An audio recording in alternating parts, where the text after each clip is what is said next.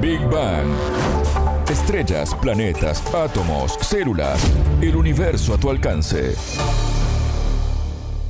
Bienvenidos a Big Bang, el programa de Sputnik. Martín González los saluda desde Montevideo. Ya está con nosotros Anabela Aparicio. ¿Cómo andas, Anabela? Bienvenida. Muy bien, Martín, gracias. Hace más de 200 millones de años, Sudamérica tuvo reptiles voladores cuyas alas tenían una dimensión de unos 12 metros de extensión. Esta especie era desconocida hasta ahora y este histórico hallazgo de paleontólogos argentinos será nuestro tema de hoy. En Big Bang.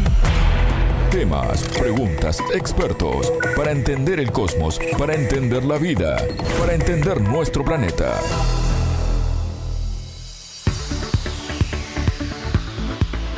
El departamento de Caucete, en la provincia argentina de San Juan, se convirtió hace ya varios años en una especie de mina de oro para los paleontólogos que han logrado rescatar una gran cantidad de fósiles con valiosa información para la historia de la humanidad.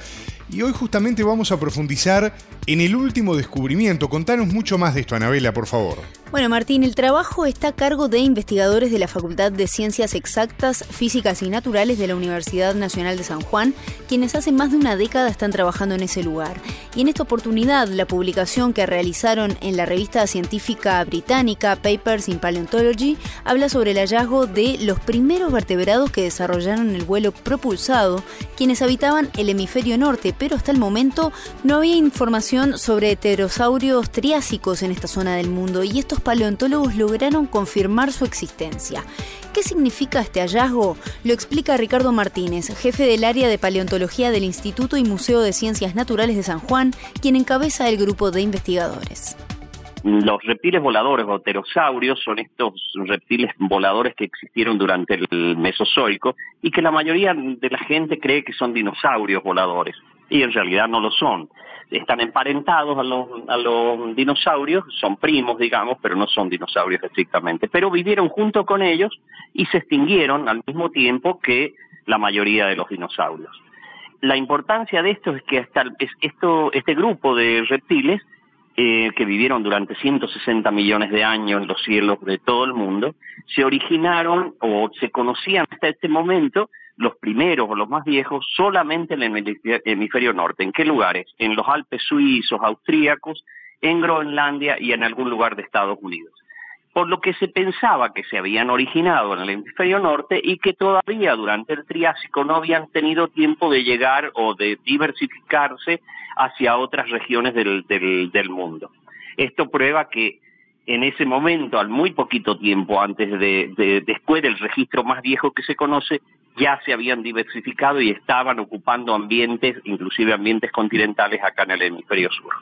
Los hallazgos nuestros son del Triásico superior, aproximadamente unos 205 millones de años de antigüedad. ¿Cómo era este pterosaurio, Anabela? Martínez nos brindó detalles sobre sus características físicas, pero también nos explicó que hallaron dos especies de este tipo de vertebrados. En realidad hemos descrito dos pterosaurios nuevos dos géneros y especies nuevas de, pterosaurios en este trabajo. Y son muy distintos uno de otro, aunque están emparentados entre ellos, pero son distintos. Uno, que es un, pterosaurio muy pequeñito, para que se dé una idea, debe haber sido el tamaño de una paloma más o menos, es pequeño, se ha encontrado un fragmento del cráneo. Y este animal tenía una característica bastante llamativa, que era una gran cresta en el hocico una cresta en el premaximal, o sea, hacia arriba, y dientes eh, que todos orientados hacia adelante. Aparte, era tremendamente neumático, el cráneo estaba como todo perforado por dentro de los huesos, lo que le daba seguramente eh, liviandad para volar, una cosa necesaria en un animal que vuela, debe ser muy liviana la estructura. Ese es uno al que le llamamos Yelafonte, Yelafonte praderioi, o sea, Yelafonte Praderioi y el afonte viene del, del alentiac, que es el lenguaje hablado por los huarpes o los indígenas que vivían acá en la zona de San Juan, y que quiere decir, viene de, de mm, Yelap, que quiere decir bestia, y Hontec aire, bestia del aire. Y Praderioi en honor a uno de los integrantes de la campaña, que es el que descubrió específicamente ese, ese espécimen. Y el otro es un animal ya más grande, que debe haber medido aproximadamente un metro veinte, un metro treinta de largo, con un cráneo, una cabeza de 40 centímetros más o menos, y eh, que la característica más eh, dominante es que tenía unos dientes tremendamente largos, muy afilados, eh, largos, como le puedo decir, es casi como, como cuchillas, como si fueran cuchillas saliendo y, y salen del, de, la, del, de la faz, digamos, hacia el exterior, digamos, no, no mm, ocluyen con los superiores, sino que queda como, cuando se cierra la de la, mm, la, mandíbula, digamos, quedan como entrelazados los dientes saliendo hacia afuera. Posiblemente haya tenido hábitos piscívoros, pescador. A ese le pusimos Pachagnatus, que también el nombre deriva del, en este caso del quechua, Pacha, que es tierra, y Natus mandíbula, mandíbula de la tierra, porque en realidad se encontró la mandíbula, y eh, tierra referido a que es de ambiente continental. También consultamos al paleontólogo argentino si hay descendencias de estos pterosaurios o animales que hoy conservan algunos de sus rasgos o características físicas. Martínez nos aclaraba que no, pues esta especie se extinguió por completo. Este grupo se extinguió totalmente hace 65 millones de años junto con los dinosaurios no avianos, se extinguió totalmente, así que no tenemos ningún representante actualmente. Nosotros podemos decir de los dinosaurios sí, actualmente tenemos todas las aves que son representantes actuales, pero en el caso de los pterosaurios no hay ninguno. En cuanto a características, eh, es llamativo, eh, es uno de los pocos grupos que han desarrollado el vuelo, ¿no es cierto? El vuelo propulsado, no que planean, sino que podían propulsarse, y a diferencia de las aves que lo hicieron a través del desarrollo de plumas, en este caso los pterosaurios tenían membranas, en realidad. Era una membrana que unía el dedo cuarto de la mano con la pierna, y con eso volaban. Para que se dé una idea, llegaron a desarrollarse, estos eran pequeños, pero llegaron a ver formas que tenían envergadura alar de 12 metros, 12 metros de una punta de un ala a la otra. Martínez también nos brindó detalles sobre la zona en la que trabajan hace más de una década en busca de diferentes fósiles. Esto es un yacimiento paleontológico que descubrimos en conjunto con mi equipo del Museo de Ciencias Naturales en el sudeste de San Juan. Allí encontramos una zona donde hasta ese momento no se sabía que había fósiles, hace unos 6, 7 años, encontramos toda una fauna correspondiente a esa época, de hace unos 205 millones. Una fauna nueva donde absolutamente hay, hay dinosaurios herbívoros, dinosaurios carnívoros, tortugas, antecesores de los mamíferos, antecesores de los cocodrilos, en fin, una diversidad tremenda, los pterosaurios, digamos, todas formas eh, desconocidas para la ciencia y que llenan un gap que no se conocía cómo iba la evolución de estos grupos en ese momento. Ese gap, ese hueco, lo llena esta fauna que, hemos descubierto en Valle de Leyes. Estos hallazgos específicamente son de dos campañas, una en el año 2014 y otra del, año 2015. Lógicamente esto es, uno encuentra los materiales, los materiales se deben preparar, se deben estudiar, en este caso se hizo CT scan, que es como una tomografía computada especial para fósiles, y estudiarlos esto normalmente lleva, unos años y por eso recién la publicación está apareciendo ahora. Este trabajo parece ser bastante sacrificado, ¿no? Un área de difícil acceso. ¿Cuántas personas trabajan en estas tareas, Anabela? La historia, Martín, de estos investigadores nos refleja muy bien lo que es el amor a la profesión. Son entre 8 y 14 personas que se instalan en la zona de exploración, pero en condiciones muy complicadas, porque incluso deben hasta racionar el agua para poder permanecer más tiempo trabajando allí. Pero escuchemos bien los detalles que nos brinda Martínez sobre este arduo trabajo. Ese área es un área muy desértica y muy alejada de caminos, hay que ir por donde no hay caminos, digamos, y mm, con decirle que inclusive debemos llevar el agua, no, no hay ni siquiera agua, lo que hace que la tenemos que racionar mientras estamos ahí. Estamos en el medio del desierto y el agua solo se usa para beber o cocinar. No podemos ni siquiera lavarnos la cara, como le digo, porque no hay, digamos, el bien más escaso. Y para ir a buscar agua tendríamos que estar un día para ir, otro día para volver. Son caminos muy malos y, bueno, no caminos directamente, sin caminos, vamos por ríos y lugares así andando es sacrificado para el que no le gusta. La verdad que los que hacemos esto en realidad nos gusta mucho y en realidad lo disfrutamos.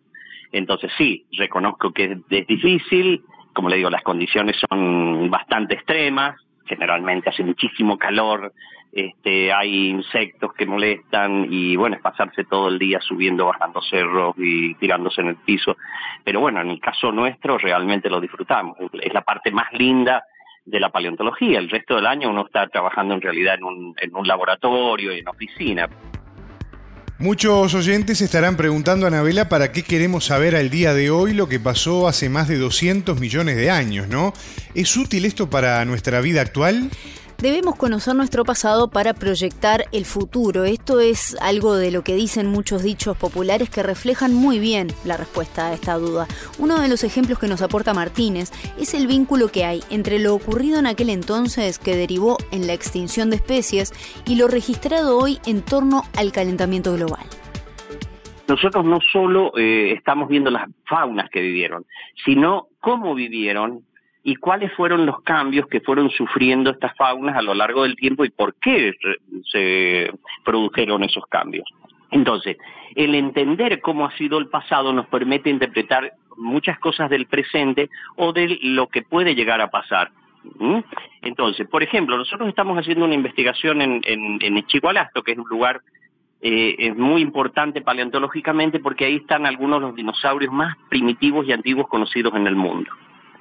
Nosotros hemos hecho, eh, eh, hemos encontrado tantos fósiles a lo largo de estos 35 años que llevo ya mm, explorando en esa zona, que hemos podido censarlos por niveles. Esto nos permite que tenemos una columna, ¿no es cierto? Una columna estratigráfica que le llamamos nosotros, que como decimos, si lo más de más bajo es más viejo y a medida que vamos subiendo es más nuevo. ¿No es cierto? Entonces, como si le dijera, nosotros tenemos una columna de sedimentos que tiene fósiles incluidos y que sabemos que por cada 10 metros que subimos en la columna, nosotros vamos subiendo, por póngale, 100.000 años. Eso lo tenemos datado, con dataciones, con, con dataciones absolutas. Y nos hemos puesto a estudiar, aparte de las variaciones faunísticas, que nosotros vemos que han habido como saltos cada tanto tiempo se produce un, quiebre y disminuyen y cambian especies. Son saltos muy groseros donde van cayendo la cantidad de especies, disminuyen a la mitad, después otra vez disminuyen a la mitad y como en saltos, ¿no? Estudiando una cosa que son concreciones calcáreas de los suelos de ese entonces, son bolitas que se hacen en, eh, bajo la superficie y que tienen una característica que uno puede saber la composición de dióxido de carbono en la atmósfera en base a esas eh, concreciones. Entonces hemos puesto, nos hemos puesto a estudiar cómo en concreciones de distintos niveles, cómo va variando el dióxido de carbono atmosférico. Y vea que encontramos que tenemos picos altísimos de aumento de dióxido de carbono en la atmósfera y eso no sería nada. Y después descenso, pico, descenso. En cada uno de esos picos se produce una de estas caídas grandes que yo le decía en, la diversidad de fauna. Y eso, fíjese, que es lo que, que nos está pasando actualmente.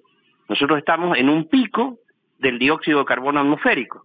O sea, estamos registrando en el Triásico hace 230 millones de años algo como lo que está pasando acá, uno de estos picos en el contenido de carbono en la atmósfera que va a producir un calentamiento o produció, produjo calentamientos globales y que produjo efectos de extinción, lo que estamos viviendo en este momento. Y todo eso se puede aplicar al presente y al futuro. Estos descubrimientos son históricos porque han permitido derribar algunas creencias o conceptos que resultaron ser erróneos sobre la prehistoria en el hemisferio sur, ¿no? Así es, Martín. El paleontólogo argentino nos contaba que estos hallazgos representan una pequeña muestra de lo que se vivió en esa época.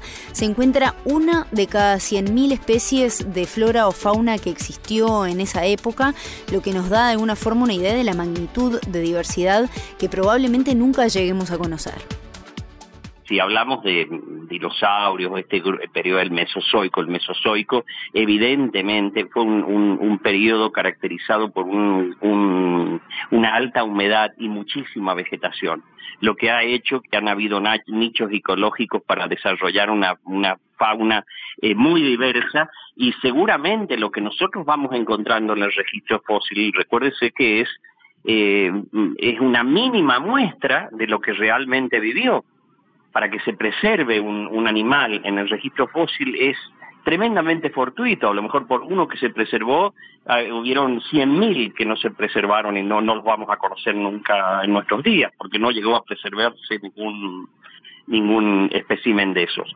De todas maneras, hay zonas que han tenido alguna condición química o como sea, o, digamos de energía, que permitió mayor eh, conservación. Lo que nos está mm, dando ahora esta cantidad de descubrimientos, como usted dice, que se están realizando, donde por ahí se caen algunos, no llamen paradigmas, pero casi paradigmas de lo que se creía, y es porque vamos llenando los huecos, digamos, o sea, esto es un puzzle de millones de piezas donde nosotros lo vamos, lo, lo vamos armando con muy poquitas piezas que tenemos. Y cuando aparece una, este, a veces es bueno, no dice gran cosa, solo nos muestra una forma nueva y otras veces nos muestra realmente un cambio, algo que nosotros decíamos, no, esto no podía ser y sin embargo nos demuestra que sí, estaba, pasó, como esto mismo, que se pensaba, decían, no, en el hemisferio sur no habían llegado todavía los pterosaurios y resulta que sí vivían, estaban diversificados. Y no solo eso, se decía que no eran de ambiente marino o litoral marino, acá lo hemos encontrado muy lejos de la costa de ese entonces, o sea, totalmente continental. Entonces cae un paradigma, una creencia hasta ese momento y así ha pasado con dinosaurios, donde se encuentran dinosaurios ahora que se pensaban que no habían en esta zona y sí hay, y o pasa con China, con cualquier lugar en China que encuentran estas aves del Mesozoico que son increíbles y bueno, eh, va, va completándose ese tremendo, ese puzzle que nos permite ir conociendo la evolución de distintos grupos de vertebrados o invertebrados. O sea, yo hago vertebrados, pero hay muchos paleontólogos que hacen invertebrados, insectos, plantas, en fin. El año pasado publicamos de, de acá de Ichigualasto, también el antecesor de los lagartos y serpientes, todos los lagartos y serpientes actuales, este que es un bichito que descubrimos y publicamos de acá de Ichigualasto, San Juan. Escuchábamos a Ricardo Martínez, jefe del área de paleontología del Instituto y Museo de Ciencias Naturales de San Juan, Argentina, quien nos contó detalles del histórico hallazgo de pterosaurios que habitaron el hemisferio sur hace más de 200 millones de años. Muchas gracias, Anabela. Fue un placer, hasta la próxima. Esto fue Big Bang.